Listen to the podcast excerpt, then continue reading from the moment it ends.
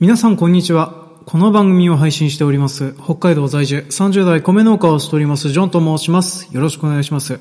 本日は2023年1月24日となっております。で、今回はですね、昨年の2月頃に発売されたゲーム、エルデンリングの農業描写探偵をやっていこうと思って、えー、こちらの音源を立ち上げているような状況となっております。で、こちらはですね、えー、昨年のゲームオブザイヤーになるぐらい、すんごく売れてるゲームとなっておりまして、まあ、当番組をお聞きの、まあ、ゲームをされてる方ですとか、まあ、結構皆さんやってらっしゃるんじゃないかなと思ってる、まあ、そんなような作品となっております。で、すごく難易度が高くて、で、話についても考察やら何やらをいっぱいしなければならないというような、まあ、すごく難解な作品となっておりまして、まあ、今現在、インターネット上とかでもですね、まあ、そこここで、えー、いろいろな考察サイトやら何やらというふうなのが日夜生まれ続けているような、まあ、そんなような作品であったりもしております。で、正直なところ、このエルデンリングに乗っかっていろいろお話をするの、えー、旬が遠に過ぎているのではないかなっていうふうに私自身は思ってるんですけどね。まあ、これを話せるようになったのがつい最近だったからこんなような時期になっております。まあ、てというのも、えー、私はですね、えー、昨年発売日と同時にまあ購入をいたしまして、それでダウンロードもして、で、えー、昨年の5月ぐらいにはラスボス戦の一歩手前まではたどり着いていたんですけども、まあ、そこから昨年は仕事が忙しくなってしまったので、えー、半年間ほどブランクを開けてしまうことになるんですよね。で、そうして、えー、もうようやっと昨年の12月の終わりぐらいからゲームに再度着手し出し始めまして、で、クリアがようやっとできたのがですね、今年の1月の初めぐらいというふうになっております。で、正直なところ、ラスボス戦にかけた時間というのがですね、およそ20時間ぐらいとなっております。なんでそんなに時間がかかるのっていうふうな部分はですね、概要パートの方で詳しくお話をさせていただけたら嬉しいなと思いますね。で、えー、今回のお品書き的な部分で言えばですね、えー、本作において農業描写というふうなのがですね、まあほとんどございません。まあっていうのも、この世界の登場人物の人方はですね、農農業をやめちゃっている世界だったりはするんですよね。まあそれなので、その農業の痕跡というふうなものは若干そこここにはあるんですけれども、まあ実際にどのような形で農業をやめていくことになったのかっていうふうなのを今回はいろいろと話をしていこうと思います。で、その過程でですね、あんまり考察がされてなかったような部分についていろいろとお話ができるんじゃないかなと思いますので、まあこのゲームをやられているで、えー、なおかつ考察好きがお好きな方ですとか、まあ、あとは、これからゲームを始めるんだけれども、まあネタバレ食らっても別なんいいやっていう風な方とね、あとはてめえの話に付き合ってもいいやという風な方に向けて、まあ今回もある程度ネタバレ全開でお話をしていこうと思っておりますので、まあよろしかったら、えー、30分間から40分間ぐらいお付き合いのほどよろしくお願いいたします。というわけで今回も参りましょう。A ノートサブカル。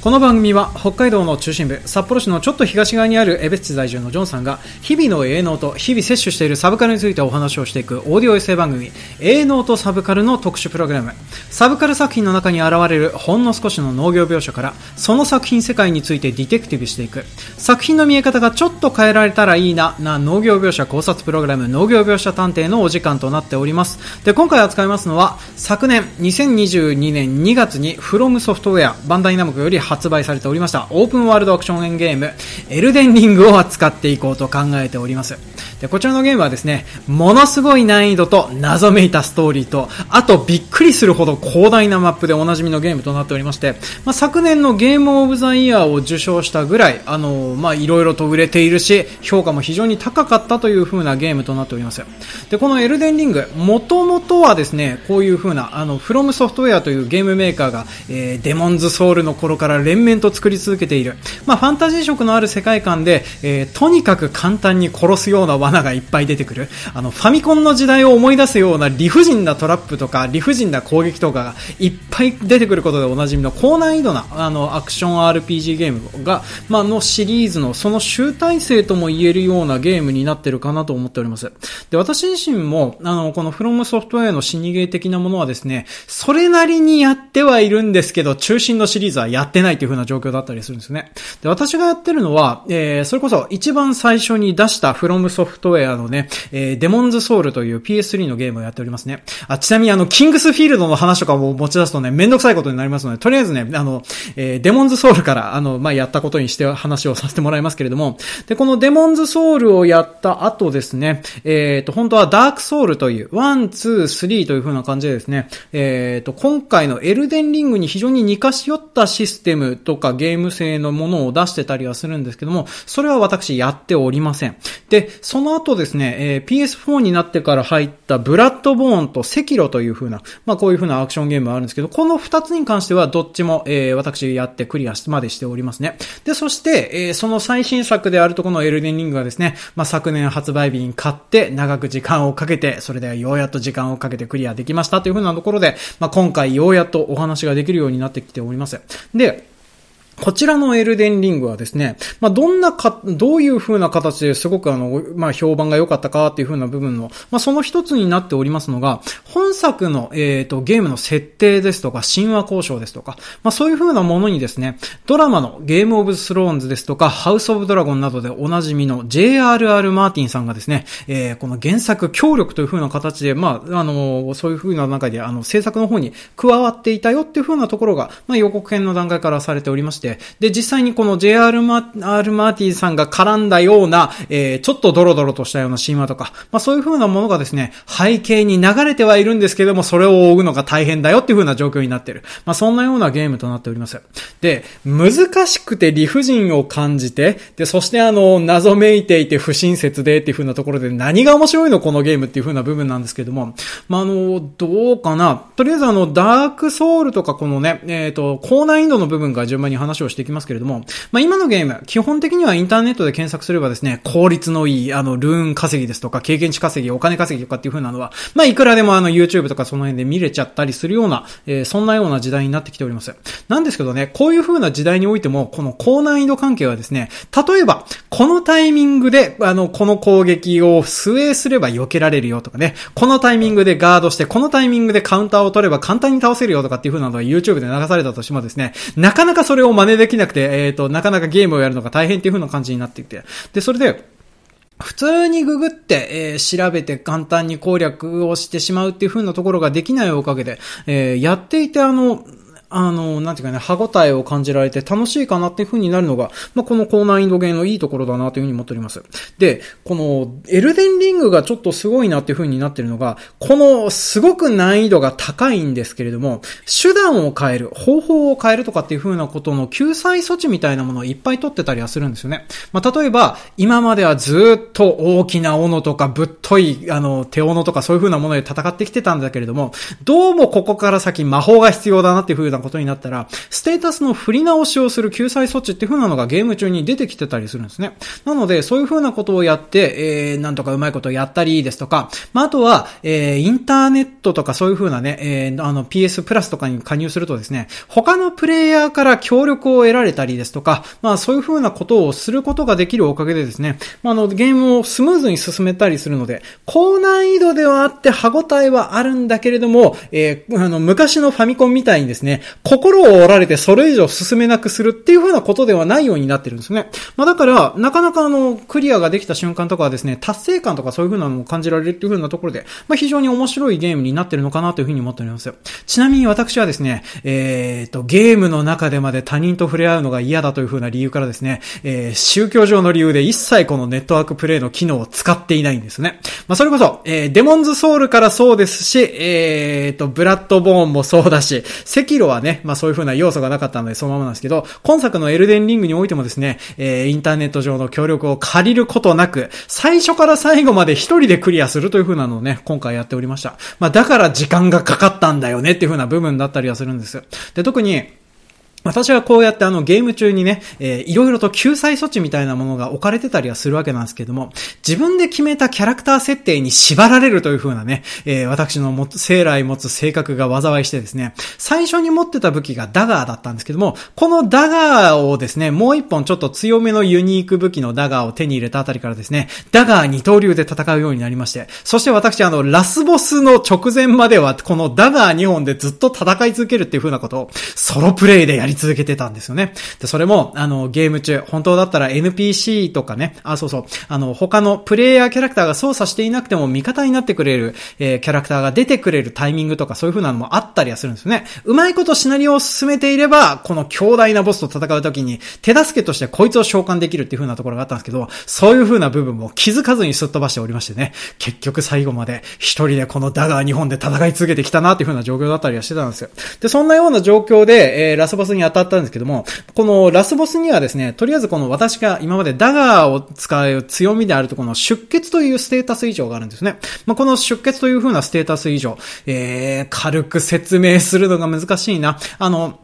累積するダメージを与えていくと、クリティカルが入るっていう風に説明すると通りやすいかな。だから、あの、特定回数、クリ、あの、上げていくと、ため、あの、クリティカルというか、会心の一撃が出る、えー、ゲージが溜まっていって、それが出ると、えー、一発でガクンとゲージが減って、えー、倒しやすくなるよっていう風な、そういう風なシステムを使って、ずっと戦ってきてたんですけどね。ラスボスはこの出血が効かないという風なことになっておりまして。で、それで、成功法でちまちまちまちま削るしかないっていう風になるとですね、まあ、あの、かなり、えっ、と、技を覚えて、あの、相手のモーションを動いて避けるとかっていうふうなことを一生懸命やったんですけども、けれども、あの、こりゃ無理だなっていうね、えー、ラスボスの攻撃を避けつつ10分間生き続けてもなお半分以上削れないっていう風な状況になるとですね、まさすがにこんなゲームやってらんないなっていう風な気分になるんですよね。で、それで、やむなく、あの、自分の心情を負けてですね、今まで一度も使ってこなかった、えー、祈祷とか魔術っていう風に言われている。まあ要は、あの、魔法とかを使って遠距離攻撃をするという風な技があるんですけども、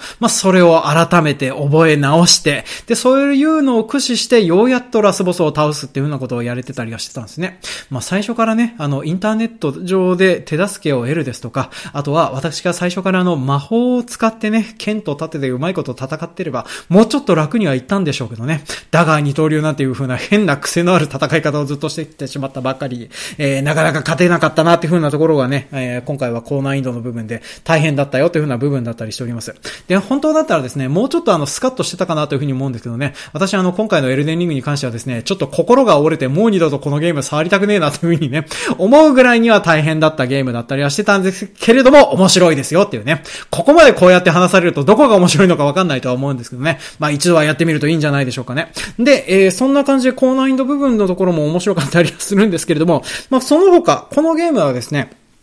あの、広大なマップと、それと謎めいたストーリーっていう風なところが非常に魅力的になってるゲームかなという風に思っておりますね。で、この辺の二つはですね、ちょっと紐づいてるので一緒に話しちゃいますけれどね。そう、あのね、ぐちぐち言ってたのが長すぎる部分だったりするんですけどね。あの、この広大なマップと、それとあの、謎めいたストーリーの部分っていう風なのがですね、まあ、それこそ、JR マーティン、R マーティンさんが設定した神話をもとに、そこの上に肉付けされた、えっ、ー、と、ストーリーですとか、そういう風なものとかが載ってたりはするわけなんですよ。で、こちらのゲームはですね、本当にあの物語をする、あのストーリングテリングっていう風な部分をですね、大部分を環境の方に重きを置いてるんですね。まあだから、えっ、ー、と、衣装の一つ一つに意味があるですとか、特定の場所に特定のキャラクター、特定のモンスターみたいなものがいる理由っていう風なのは何なのかっていう風なところに意味があるゲームなんですよね。で、そういう風なことを使ってストーリーテリングをしているおかげでですね、頑張って読み解こうとしないといけないと。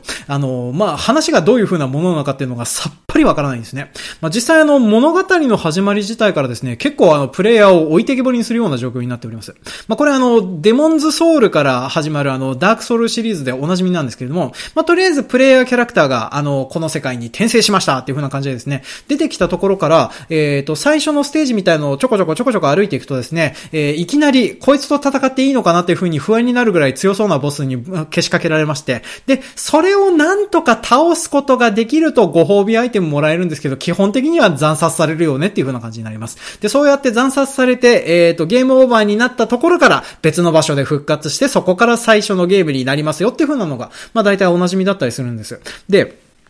そんな感じであの、本当にあの、いきなりよくわからない空間にほっぽり出されて、そしてあの、いきなりあの、洗礼のように殺されて、で、そして、なんとなく行き先とかそういう風なものは指示されるんですけれども、特にその辺の説明はないんですよね。まあだから、最初に到着する、まあ、プレイヤーキャラクターが到着する漂着墓地っていうのがあるんですけども、まあ、ここからですね、えっ、ー、と、サージマリの洞窟の方にあの、まあ、初回でね、えっ、ー、と、まあ、継ぎ木の貴公子なんていう、なんか腕がいっぱいあるような、なんかお化けみたいなやつに襲われて、で、それで殺された後はそっちの方に移動して、えっ、ー、と、そこから先ずっと進んでいくんですけども、で、進んでいくとですね、今度はあの、祝福というセーブポイントもの、みたいなものが見えまして、で、その祝福から伸びている方向の方で、まあ大体こっちの方に進みはいいんだなっていう風なところはやりながらはわかるんですけれども、けれども、そっちの方向に進んだところで、ここが何を指し示しているのか、そもそも自分が何をするためにここにいるのか、っていう風なことが、やっててもさっぱりわからないんですね。で、特にゲームをクリアする直前まで行ってもですね、なんで俺こいつと戦ってんだっけとかね、なんで俺ここにいるんだっけっていう風なのが、まあなんとなくはわかるんですけども、よくわかんねえなっていう風なところがですね、まあ結構あるような、そんなようなゲームとなっております。まあなんですけれども、衣装の一つ一つ、セリフの端々、それからあの、アイテムのフレーバーテキストとかね、まあそういう風なものを細かく読み解いていくとですね、それなりに意味が通っていて、で、えっ、ー、と、プレイヤーキャラクターの分身である汗人っていう風にあの、呼ばれてる人々がいるんですけども、彼らが何を考えてこういう風な行動をしたのかっていう風なのも、なんとなくわかるようにはなっている。そんなような作りとなっております。まあなんですけどね、基本的には、あの、まあ、説明がね、不十分で分かりづらい世界観って風なものになっておりますのでね、本当にあの、最初に出てきた瞬間からあの、まあ、何の話なのか分かんないようなことっていう風なのが、結構、まあ、他のキャラクターからまくし立てられて困ったりはするんですよね。まあ、特にね、えっ、ー、と、まあ、最初の洞窟の入り口に立っている白面のバレーっていう風なおじさんがいるんですけども、まあ、彼に会って最初に言われるのがですね、親、あなたには巫女様がついておられないようですね。では、祝福の円卓に招かれることもないようですから、えー、日本指に越見することもなく、そのまま殺されることになるでしょうね。まあ、それも運命でしょうな、みたいな嫌なことを言われるんですよね。まあ、ちなみにこちらのセリフに関してはですね、今現在、えっ、ー、と、各種のコミックサイトの方で読めることになっております。えー、公式のコミカライズ、エルデンリング、黄金樹への道という風なね、えっ、ー、と、まあ、ギャグ漫画があるんですけどね。そう、公式コミカライズで、えっ、と、ゲーム本編はドシリアスな、えゲームなんですけれども、けれども、この公式のコミカライズはですね、完璧にあの、ギャグパートオンリーの、まあ、あの、ギャグ漫画になっているという。で、それをネタにしてですね、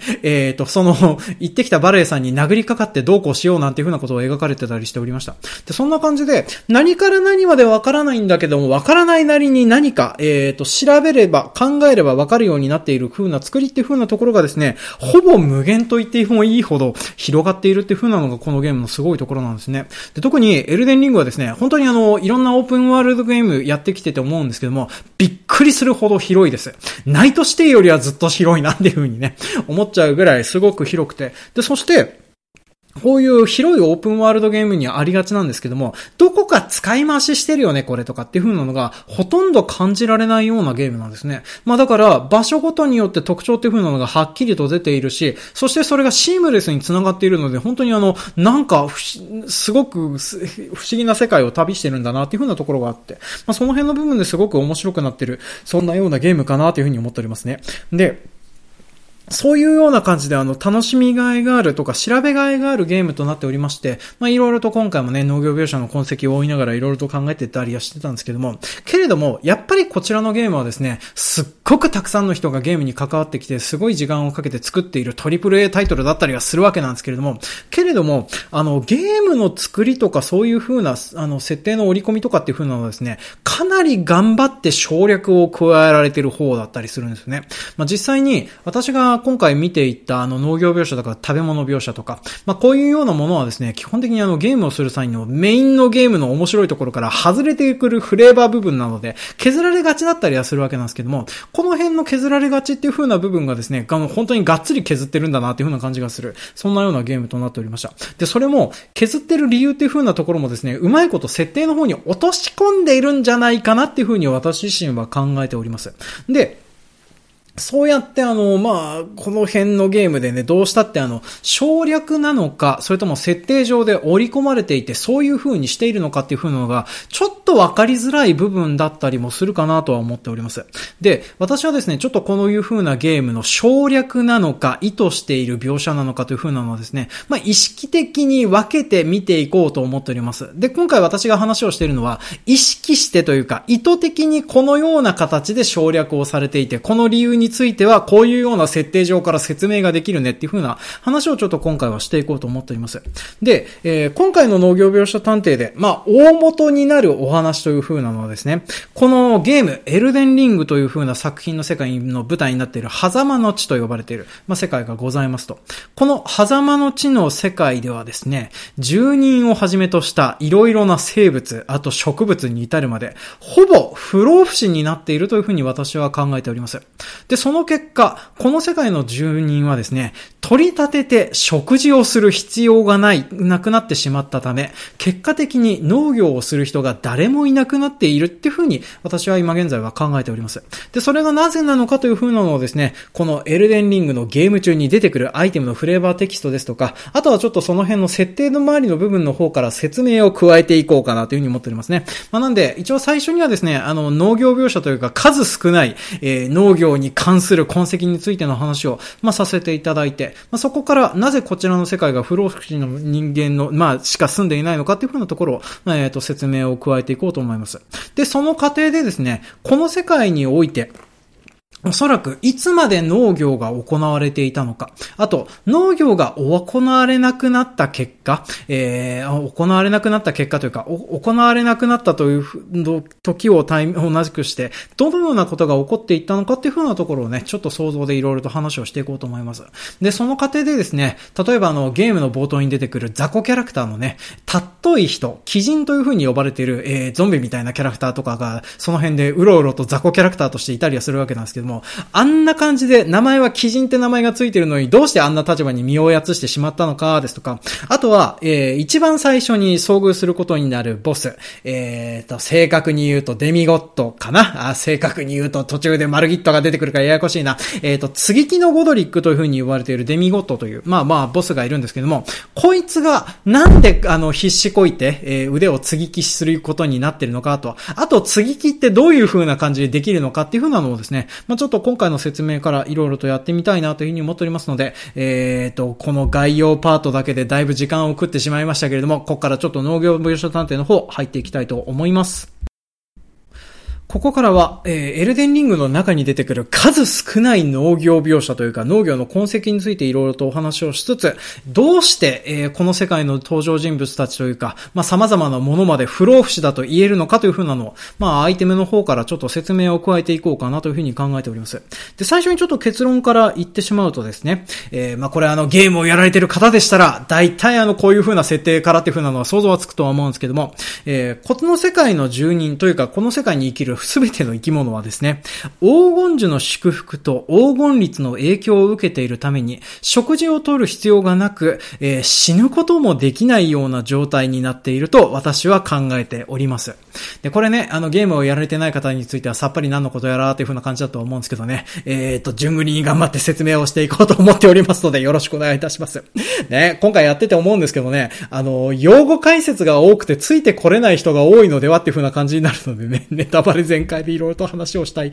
欲求にも駆られるけど頑張ってちょっと話をしていこうと思います。で、えっ、ー、と、この世界においての農業描写についてからまずちょっと話をしていきますけれども、私あの、エルデンリングの世界を回りながらずっとあの、写真やら何やらをパシャパシャパシャパシャ撮ってたんですけども、えー、農業の痕跡が感じられるなっていうふうに思える場所はですね、主に2箇所だけとなっております。えー、1箇所がですね、あの、まあ、ミッドサマー村なんて、えっ、ー、と、このエルデンリングのゲームの中とかでスラングとして言われております、えー、風車村ドミヌラという風な場所がございます。これはあの、アルター高原というオートがある近くにある村だったりするんですけども、まあ、名前の通り、風車がいっぱい立ち並んでいて、まあ、そこにですね、えっ、ー、と、特にあの、ずっと踊り狂ってる、あの、おばあさんなのかお、お姉さんなのかわからないけれども、とにかく頭に花をつけて踊り狂ってる人がいる村があるんですけどね。まあ、その村と、あとは、えっ、ー、と、主人公が途中で拠点にするすることになる大祝福にある円卓。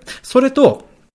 オートの中にある円卓と全く同じ作りになっているような、まあ、俗にオートの円卓っていうふうに言われるんですけども、こちらのオートの円卓、双方にあるですね、えー、地下にある食料庫につ、中に、あの、まあ、いろいろと食べ物やら何が残っているっていうふうなのがありますので、まあ、そちらについて順番に話をしていきましょうか。では、まず、えー、っと、この風車村ドミヌラの方に話をしていきましょうか。で、この風車村ドミヌラの方はですね、おそらく元々は牧畜をやっていた村なんじゃないかなというふうに私は考えております。っていうふうなのも、この風車村がある場所っていうふうなのがですね、すんげえ山なんですよね。まあ、とてもじゃないけど、畑作目をやるにはちょっときついなっていうふうな感じの場所だったりしておりますし、あと、風車村自体にはですね、まあ、その周りにあちこち、牧場跡っていうふうに、まあ、マップ上で名前を付けられる場所とかっていうふうなのが頻発しておりますので、まあ、おそらく、あの、えっ、ー、と、主要な産業っていうふうなのは牧畜で間違いはないかなというふうに思っております。で、牧畜で風車って何に使うのっていう風な話だったりするんですけども、風車はですね、まあそれこそ単純に小麦を引いたりですとか、まあそういう風なことだけではなくてですね、例えば、えっ、ー、と、羊毛を叩いて潰し、潰してほぐすとかっていう風な、まあ使い方もできるし、まあ要はあの回転体なのでね、そこから動力を取って仕事をさせるっていう風なところで、まあ農場として使う部分についてはいろいろと使い勝手はあったんじゃねえかなっていう風に私は考えております。なので、もともとこの風車村ドミヌラという風な場所ではですね、牧畜が盛んで、えっ、ー、と、羊毛を取って、えー、毛織物を作ったりとかっていう風なので、まあそれこそオートの中にいる鬼人の服ですとか、そういう風なものとかを作ってたりはしてたのがこういう風な場所だったんじゃないかなという風に思います。で、それ以外にもですね、多分あそこでは、えっ、ー、と、羊の肉を作って食べたりとかっていう風なことも、まあ全然やってるのかなという風に思っております。っていう風なことを考えるとですね、えー、アルター高原に出てくるくるくる回転する羊いるじゃないですか。あいつらは多分、もともとそこら辺で飼われてた羊が野生化したものなんじゃじゃないかなって、私は思うんですけどね。その辺はちょっと考えすぎかなというふうに思っております。で、あと、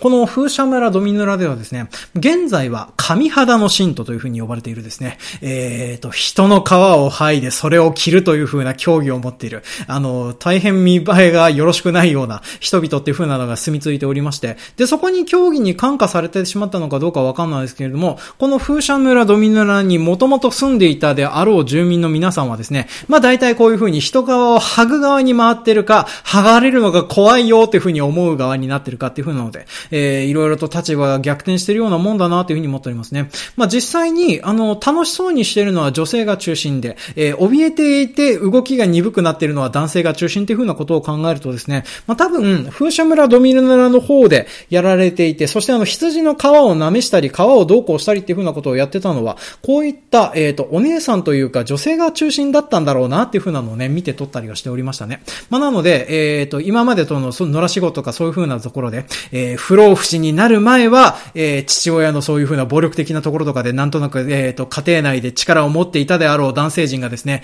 えー、みんな揃って不老不死になってしまった結果、追いやられてあんな感じになっちゃってたのかなというふうなことを考えるとですね、まあなかなかあの、面白い部分も、ま なんか、世知辛いものが感じられるな、風車村っていうふうなことをですね、まあゲームをやりながらちょっと思ってたりした次第でございますね。で、そんな感じで、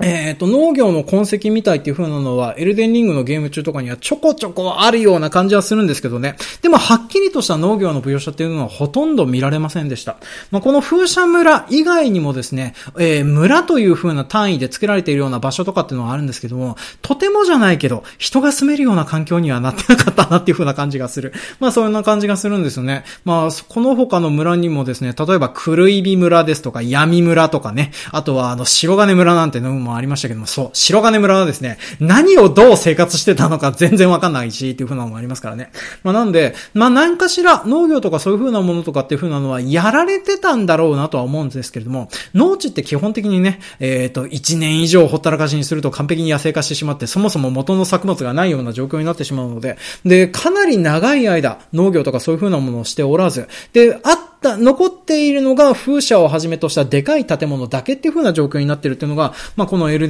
リングの狭間の地の状況なんじゃないかなというふうに思いますね。で、一方、食べ物がなんで残っているかっていうか、まあ、そういうふうに食べ物が残ってるっていうふうなのがありまして、で、それが、えっ、ー、と、主人公が拠点にすることになります、大祝福の円卓というふうなもの場所がございます。で、この円卓という風な場所はですね、おそらく次元が隔絶したような場所にあるんじゃないかなとは思うんですけどもね、この辺の部分というのがよくわからないです。まあ、ただ、おそらくそうだろうなっていう風に思うのは、えー、オートに全く同じような作りの建物があって、で、そして、えー、この大祝福の円卓の方にはですね、狂い舌のアルベリッヒという、あの、途中で敵対して侵入してくる、あの、敵プレイヤーみたいなのが出てくるんですよね。で、そのキャラクターの遺体がですね、オートの方にあることを考えると、おそらく何かしらの関係があって、で、そして何かしらの媒介魔術のようなものを使ってこの狂い火のアルベリヒが入ってきてたっていうふうなことを考えるとですね、まあ、多分、モデルとなった場所と、そしてモデルとなった場所からコピーされて作られた場所っていうふうな、まあ、そんな関係があるんじゃないかなって私は考えております。で、この二つにですね、両方ともパントリーが存在しております。パントリーっていうか食料庫でございますね。で、食料庫とキッチンがあって、で、それれもですね、おそらくコピーされた時と同じようにですね、ずっと火が高校と炊いてあって、じゃがいもがあったり、えー、レタスがあったり、ニンニクがあったり、キャベツがあったりとかっていう風な感じでですね、こんな感じで、えっ、ー、と、キッチンの中には雑然とというか、あの、まあ、料理をしている最中だったんだろうなっていう風な感じのものがですね、そのまま置かれることになっております。で、こうやって置かれているっていう風なところでですね、まあ私、あれあれっていう風に思ったのがですね、まあそもそものキャベツが置かれているっていう風なところにですね、ちょっと違和感を感じたりはしてたわけなんです。まあという風なのも、えー、キャベツはですね、葉物野菜で、まあ長く持つたもですね、それほど、えー、まあ長くも形を保ってられるようなものではないかなと思います。で、えー、このキャベツをはじめとして野菜とかそういう風なものがですね、まるで置物のようにそのまま置かれているような状況になってたりはするんですよね。で、で、おそらく円卓に、あの、まあ、祝福の方の円卓においても、そして、オートの方の円卓においてもですね、誰かがこれを食べてるような形跡という風なのはあんまり考えられないんですよね。まあ一応ね、あの、オートの方の円卓の方に行くとライトがついてたりとかっていう風なことはあるんですけども、けれども、なんかその特に誰もいないような場所で、ただただ、えっ、ー、と、この食料やら何やら置きっぱなしにされてるっていう風なことを考えるとですね、おそらくあれはですね、随分前に忘れされられたんだけれども、けれども、そのまま残っていて、そしてあの、腐ることもなくそういう風な感じで置かれてるものなんじゃないかなって私は思うんですよね。で、そういう風なことを示すようなフレーバーアイテムっていう風なのがゲーム中の方にはたくさん出てきております。まあ、例えば、えー、重血という風なクラフトアイテムがございます。で、それのフレーバーテキストを読んでいきますね。えー、黄金のきらめきを宿した獣の血液アイテ、血液。アイテム制作のに用いる素材の一つ。肉食の獣を狩ると手に入ることがある。ずっと腐ることがない。っていう風に書かれております。で、この他ですね、例えば、黄金の排泄物といういう風なクラフトアイテムがございます。で、こちらはですね、何者かの排泄物、金色の代弁、アイテム制作に用いる素材の一つで、森や茂みに隠されていることが多い。金色の代弁は安定性が高い。乾かず、その熱と匂いを失わず、それはずっと代弁であるっていう風なことが書かれてたりするんですね。で、こういう風なのを見るとですね、要は何かしら、あの、まあ、腐ったり、あの、有機物として、あの、骨を、あの、死んでしまったりっていう風なことが起こるとですね、まあ、次第に他のものに分解されたりとか、そういう風な形で腐っていったり、なくなったりするっていう風なことが当たり前に起こるとは思うんですけれども、この世界はですね、こういうような形で、有機物がある程度死んだような状態になってもですね、えー、そのまま死んで腐って分解されることがなく、死に生きるという風な状状況になってしまうんですよね。で、これはあのゲーム中の設定の方からでも説明がついたりしております。エルデンリングの舞台になっている狭間の地ではですね、運命の死が取り除かれているという風な設定がついてたりするんですよね。これは何のこっちゃっていう風なところから説明しなければならないんですけれども、えー、こちらはですね、このエルデンリングがどうして砕かれることになったのかですとか、あとはその砕かれる直前にどういう風なことが起こったのかっていう風なのはですね、まあ、ゲームのフレーバーテキストとストーリーとかを追っていけばなんとなく想像はつくんですけれども、このエルデンリング、えーと、その仕組みとかね、そういう風な物理法則のところとかもちょっと説明をしないといけないかな。で、この狭間の地の世界自体はですね、えー、こちらの世界と比べて結構、あの、似通ってはいるんですけども、物理法則とかいろんな法則という風なのがかなりこだわっている世界となっております。で、特に大きく違うなっていう風な部分がですね、えー、例えば、この狭間の地はですね、黄金樹と言われている。まあ、ゲーム中真ん中に見えるでっかい木があるんですけども、この黄金樹を中心に世界が形成されております。なので、えー、この黄金樹が中心になっている世界なので、天体とかそういう風なものとかっていう風なのはですね、黄金樹の付随物として考えられてたり、そういう風に見えるものとして扱われてたりするんですよね。まあ、実際に地下に行くと星々が綺麗に瞬いていたりするし、で、外にで、あの、外というか地上世界は地上世界で、星々が見える瞬間も時々あるんですけども、実際には特にそういう風なものもないし、あと何より変だなっていう風に思うのが、この世界は太陽がなかったりするんですね。まあ、なので、でまあ、こういう風な天体とかそういう風なものとかそういう風なもの自体は結構こちらとは大きく異なっているよっていう風なところが、えー、ルールとして挙げられております。で、そしてこのエルデンリングという風な世界というか、まあ、この狭間の地においてはですね、えっ、ー、と、ゲームのタイトルになっております、エルデンリングという風に呼ばれている大ルーンというね、えっ、ー、と、まあ、なんか大きなドラゴンボール的なやつがあったりはするわけなんですよ。こう説明していいのかな？だいぶ違う気がするけれどもね。で、このエルデンリングを持つとどんなことができるのかというとですね、この力を使って世界のルールを書き換えたり制定したりするという風なのがゲームの設定上できるようになっております。で、このプレイヤーがこの狭間の地に来る直前にこのエルデンリングの力を使ってルールを加えた人はラダゴンという風に呼ばれているですね、赤髪のでっかいハンマーを使う人だったりするわけなんですけれども、えー、こいつがですね、あの、ルールを設定したのがどういう風なルールを設定したのかというと、えー、この世界から死ぬというふうなことを禁じますっていうふうなことを平たく言うとルールとして、えー、つけてしまいました。で、えっ、ー、と、ゲーム中の用語ではですね、運命の死を取り除くという風な形の設定をしてたんですね。で、この運命の死っていう風なものはどういう風なものなのかというと、肉体も魂も両方とも死んで消えてしまうことを運命の死という風に呼ばれたりするんですね。で、それまでものエルデンリングの世界においてはですね、この運命の死があるおかげで、えっ、ー、と、まあ、魂も肉体もなくなってしまったんだけれども、けれどもそれは黄金樹を通して循環するよねっていう風なルールだったんですけども、それがなくなってしまいますと。で、なくなった結果どういう風なことが起こるのかというとですね、例えば、魂だけ生き残る、肉体だけ生き残るっていう風なことができるような世の中になってしまうんですよね。で、これはですね、ゲームの冒頭で描かれております、えー、陰謀の夜という風におこで行われてことの、まあ、起ってしまった、起こってしまったことだったりするわけなんですけれども、例えば、えー、魂だけ生き残るっていう風な状況になりますと、えー、どういう風なことになるかというと、体がないような状態なんだけど、魂の状態でその世界に留まり続けるっていう風な状況になるんですね。まあ実際にあのゲーム中にはですね、半透明になって繰りごとを繰り返すお化けっていう風なのがね、えー、ゲームの世界のちょこちょこあちこちで出てくるったりはするんですけども、まあこれはおそらく肉体が死んでしまって魂だけ生きているような状況なんだと思います。で、もう一つ、死に生きる状態という風なのがですね、魂は死んでしまったけれども体だけが生きているという風な状況になっております。で、こういう風な状態になってしまうとどういう風になるかというと、例えば、えっ、ー、と、まあ、意志とかそういう風なものが全く残ってないんだけれども、体だけは息づいていて、腐ることもなく、そのままずっとそこに留まり続けるっていう風な状況になると。で、えー、こういう風なものがですね、えー、まあ、ゲーム中で出てくると、例えばアンデッドになってたりですとか、まあ、あとは、それであの、体が死んでいるんだけれども、その死んでいるような状態でいろんなものを呪い続けたりとかっていう風なことになったりするんですね。で、そういうようなものがですね、このゲーム中の食べ物ですとか、動物ですとか、そういう風なものにまで適用されてるっていう風なのがですね、まあこの世界のルールとしてあるんじゃないかなという風に私は考えております。で、えー、そんな風に言ってもですね、例えばあのゲーム中のプレイヤーキャラクター、物を食べたり物を飲んだりするっていう風なのがモーションとしてあったりするんですよね。まあ実際に回復アイテムは回復瓶と呼ばれている瓶だったりしておりますしね、そう、たまにあのエスト瓶って言っちゃいそうになるんですけどね、えっ、ー、と、今回はあれはなんだっけ、聖杯の雫が入ってる聖杯瓶だったかな？ちょっと名前忘れましたけど、まあ、要はか、その回復するアイテムは飲むようなものになっております。まあ、その他、体をパワーアップさせる勇者の肉塊ですとか、あとはあの、亀の首、亀の首を煮出したものみたいなものとか、まあ、そういう風な食べ物系のアイテムという風なのも存在しております。なんですけどね、皆さんあの、これをプレイヤーキャラクターがどのように食べるかっていう風なのをちょっと思い出していただきたいんですけれども、食べる際はですね、一口口に含んで、そして含んだものをそのまま左手で、右手でポイって投げるようなアクションをするんですね。で、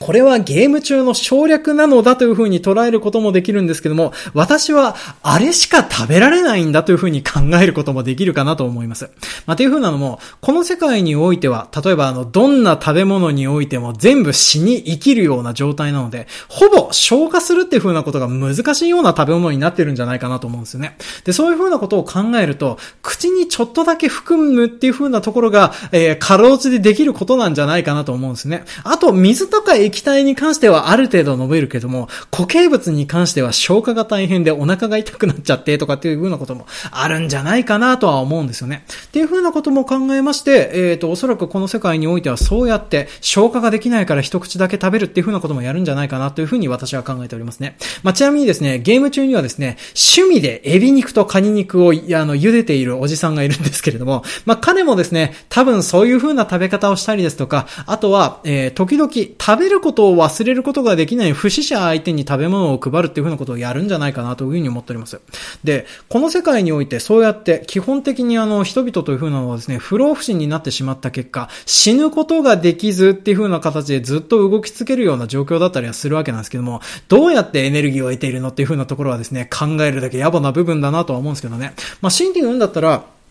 この作中にはですね、まあ、太陽がない限りに黄金樹という風な木が光り輝いている時間が昼間だったりはするわけなんですけども、そういう風な時にはですね、黄金樹からの祝福が降り注いでいるそうなんですね。で、そういう風な状況になっていると、ゲーム中ではルーンっていう呼ばれている、あの、要はあのゲーム中で使われている通貨だったり、えー、経験値だったりっていう風なところがですね、得やすくなるようになる時間帯という風なのが存在しております。で、そういう風な時間帯になりますと、えっ、ー、と、ゲーム内でですね、明らかにしたいだろうっていう風に思ってたものがですね、うーっていう風にうなき、うめりご、ん？うなり声を上げたりするとかっていう風なことがありまして、まあそういう風なことを考えると、ああやって、えっ、ー、と、黄金樹からエネルギーみたいなものを時々もらうことによってなんとか生きられてるんだろうなとは思うんですね。で、実際にあの、この世界にはですね、まあゲーム中にはルーンを使って物の売り買いとかっていう風なことができてたりするわけなんですけれども、こういう風なことをしなければならないっていう風なのは、おそらくこのルーンみたいなものをエネルギーとして動いてる結果、それを使って自分の体をまあ維持したりですとか、あとはひもじい思いをしないようになんとか頑張ったりっていうふうなことをやってんじゃないのかなっていうふうなのがですね、まあ私はあの考えられるような部分かなと思っております。で、このソウルが、えー、基本的にはこの世界においての通貨のような形にもなり、あとはあの、キャラクターたちをパワーアップさせるような代物であるっていう風なところからですね、この世界でどのような権力構造の変換が起きたのかという風なのも説明できるかなというふうに思っております。で、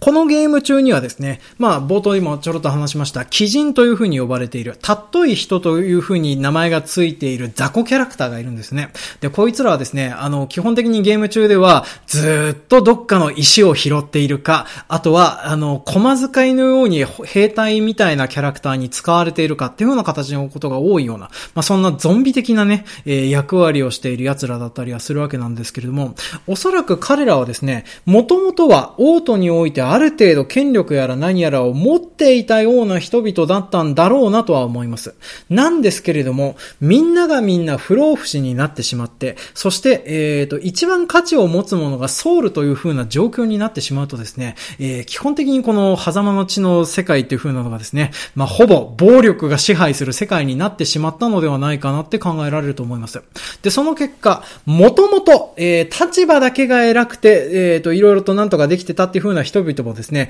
実際には力がないことが分かって、で、そして、えー、落ち延びていろいろと力がないような状況なんだけど死ぬに死ぬなくて、で、結局のところ、いろんなところで駒使いになってたりとか、あの、ゾンビみたいな形でその辺をうろうろするしかなかったりっていう風な状況になってるのが、この鬼人と呼ばれている人々なんじゃないかなっていう風に私は考えられると思います。で、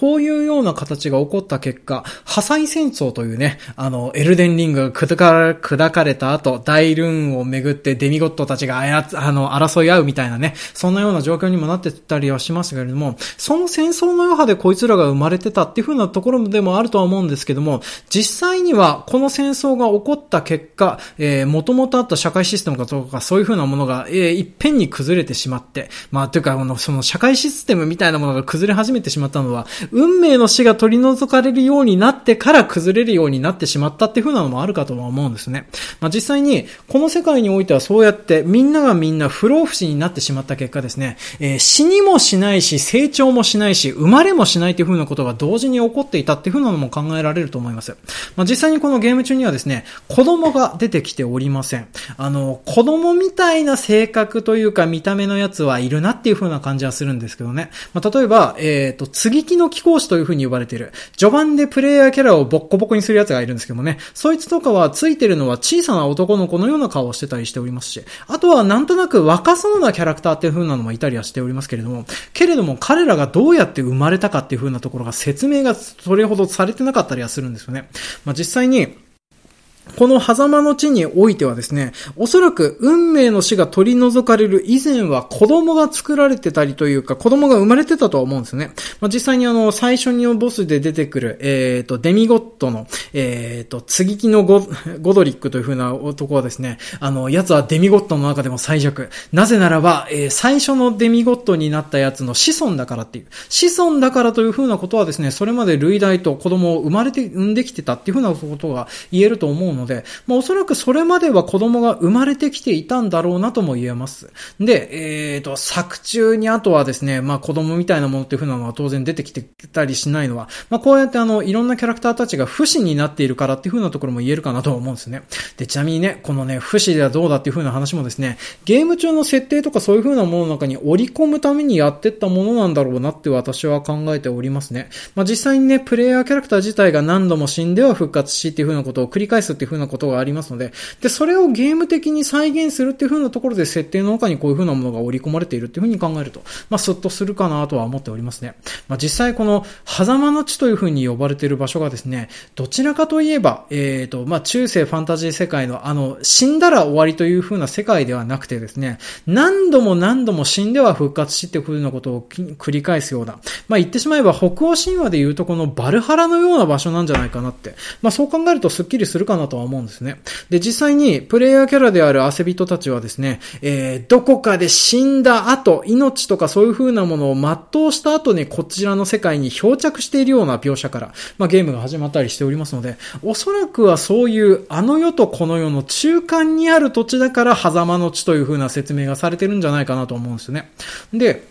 で、えー、子供が生まれなくなった理由とかその辺の部分について、本当は話をしたいんですけども、この辺の部分の設定っていう風なのがですね、あんまり出てきてこなかったりはするわけなんですね。で、強いて言うんだったら、あの、生まれ方がおかしいような感じになるなっていう風な描写っていう風なのはちょこちょこ入ってきてたりするんですよね。まあ、例えば、生まれてきたんだけれども、自分に兄弟がいるのかどうかがわからないっていう風に喋っているキャラクターがいるですとか、あとは、使命と役割を持って生まれてきたんだけれども、なぜそういういう風に生まれてきたのか、母が誰なのかがわからないっていう風に言うキャラクターがいるんです。で、これはですね、おそらく、えっ、ー、と、普通に、まあ、誰か母体がいて、そこから生まれてきて、えっ、ー、と、そこで育っていってっていう風な育ち方をしていたのではなくてですね、おそらく、えっ、ー、と、このゲーム、あの、基本的にあの、プレイヤーキャラクターがなくなるとですね、シュワーってなんかあの、白い粉みたいなのに変わって消えてったりはするわけなんですけども、おそらくそういうような形でですね、肉体も、えっ、と、こう、魂もですね、一緒になってうまいこと即座に転生できるような死に方ができるとですね、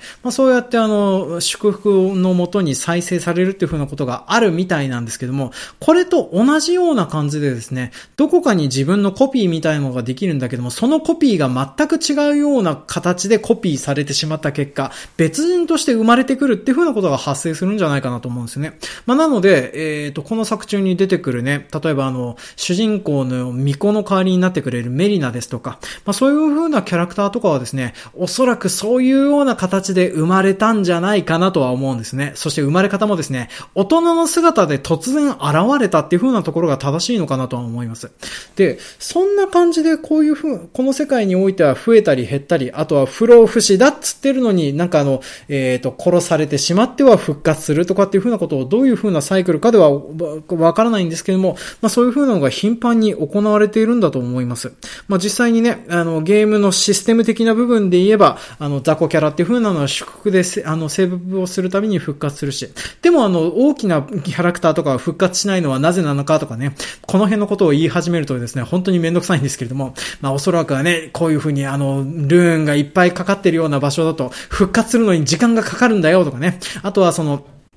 汗人に関しては比較的早く復活しているように見えてたり、そういう風に描写はされてるけれども、けれども、あれも結構時間かかってるんだよとかっていう風な設定もあるかもしれないけれども、その辺の部分は掘れなかったっていう風な形になっておりますのでね。まあそんな感じで、この世界においては自然に子供が生まれなくなって久しいような状況にもなってるんだとは思います。で、その結果として、えー、継ぎ木のゴドリックという風に呼ばれている、あの、一番弱いという風に言われているデミゴトなんですけども、彼はですね、えっ、ー、と、なんていうかな、継ぎ木といって、人の死体体ですとか生き物の死体をですね、体にくっつけて、それを自分の手足のように使って自分の体を強化していくっていう風なことをやるボスキャラクターなんですね。まあ、だから、自分の体っていうか、あの、腕がいっぱいあるような描写で、えっ、ー、と、作中の中では出てきてたりはするわけなんですけども、彼がそんなようなことができてるっていう風なのもあるし、あとはそんなようなことをしてまで頑張って王様を続けなくちゃいけなかった理由っていうのはなぜかといえば、時代が生まれることがなくて、ずっと王様でいるという風なプレッシャーに耐えられず、あんなことに手を出してしまったんじゃないかなっていう風なことを考えると、ちょっと次の木のゴドリックがなんとなくかわいそうに思えてきませんってね、私は思うんですけど、どうなんでしょうね。まあ、ちなみにこの継ぎ木という風な技術というか、あの、この人の体とか死体をくっつけて使うっていう風なやつはですね、えっ、ー、と、一応、作中では次の技術とかそんなことを言われてたりはするんですけれども、おそらくこの次自体はですね、実はやろうと思えば、プレイヤーキャラクターである汗人も実はできるんじゃないのっていうな気もしております。っていう風なのも、この作品世界中のルールで言えば、えー、大抵の生き物はですね、死んだとしても体が死に生きるような状態になることがあるという。で、そういう風な状態になったものはですね、ずっと腐らないし、っていう、あとは、あの、つけたら動くんじゃないのっていう風な気すらするんですね。まあ、それからの、この世界においての何かしらの不思議な魔法がかかってるのかもしれないし、っていう風な感じもしますのでね。まあ、おそらくそういう風な何かしらを使って体をつけて継ぎ木をしてなんだりしたりっていう風なことをやって、まあ、そうやってあの、かえっ、ー、と、ああやって継ぎ木のゴドリックはあんな感じになってったんでしょうね、とは思うんですね。で、それがね、DLC とかでプレイヤーもできるようになりましたっていう風に感じになったら、それはそれでちょっと楽しそうだなとは思うんですけどね。あの、ゲーム性がめちゃめちゃになるかなとは思いますけどね。で、そんな感じで、とりあえず、えっ、ー、と、思いつくままに、えー、今回いろいろやって思ったことをわーっと喋らせてもらったんですけどね。まあ、そもそもね、農業描写とかそういう風なものはなくなったっていう風なのは、基本的にはこの世界、えー、どこかのタイミングで不老不死にみんなが揃ってなってしまった結果、食べる必要もなくなったし、なおかつ、じ、あの、食べ物自体も不老不死になってしまった結果、消化もできなくて、なかなか食べることもできないよねっていう風な世の中になってしまったんだと思います。でね、えっ、ー、と、まあ、ここから急激にまとめに入っていきますけれども、そんなような世の中を、まあ、ゲームとして落とし込んだおかげでですね、えー、このエルデンリングの狭間の地はですね、まあ、本当にあの、好き放題に命が安く使われるような世界となっておりまして、あっちゃこっちゃに行ってはプレイヤーキャラクターがす、あの、簡単に殺されるっていう、まあ、そんなような世界観になってたりしております。まあ、けれどもね、ゲームとしてはこういう風な感じでね、あの、気兼ねなく殺せるし、気兼ねなく進められるしっていう風なところで、まあ、なかなか楽しめるゲームだったかなという風には思っております。ね。まあ私はちょっとしばらくゲームをやりたくないなというふうに思っておりますけどね。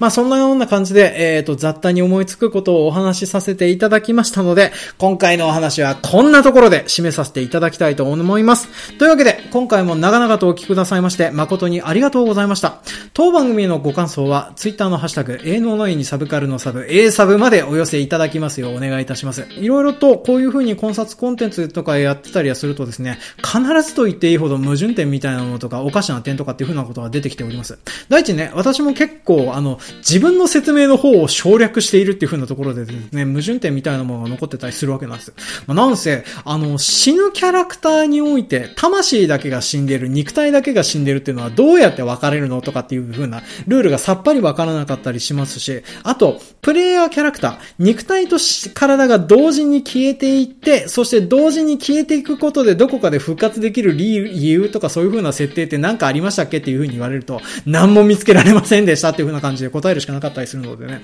まあなかなかね、その辺の部分が、えー、うまいこと濁されてるなっていう風に思っております。で、実際に、あの、ゲームのシステム上ね、例えばあの、ボスを何回も復活させるわけにはいけませんねとかっていう風な部分とか、まあそういう風なところで、えっ、ー、と、ボスキャラクターとかそういう風なところは、えっ、ー、と、保存、なんていうの、あの、セーブデータとかそういう風なところについたところでも、復活することはなかったりするんですね。でもこれも、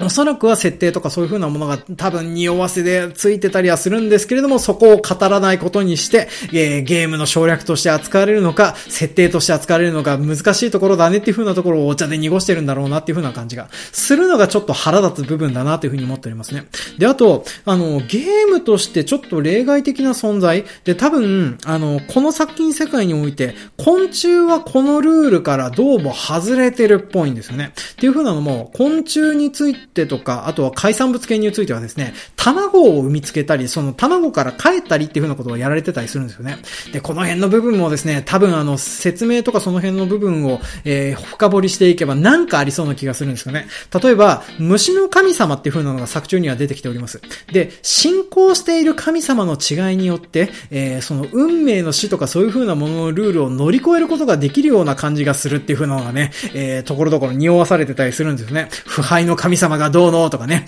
そういう風なところがいっぱいあったりはしておりますのでね、まそういう風なところを読み解いていって肉付けしていくやりがいはあるのかなとは思うんですけどね、私の仕事は農業描写探偵なのでね、農業描写探偵でできるところはこんなところでおしまいという風なところで、えー、今回は締めさせていただきたいと思います。あの、何かこういう風なところでお前の考察に対して物言いがあるぞっていう風なところがありましたら、まあ、ツイッターのハッシュタグ A サブ宛てにお寄せいただきましたら、えー、それなりにリプライなりなんなり返したいと思いますので、よろしかったらコメントの方よろしくお願いします。というわけで、長々とお聞きくださいまして、誠にありがとうございました。では次回もお楽しみに。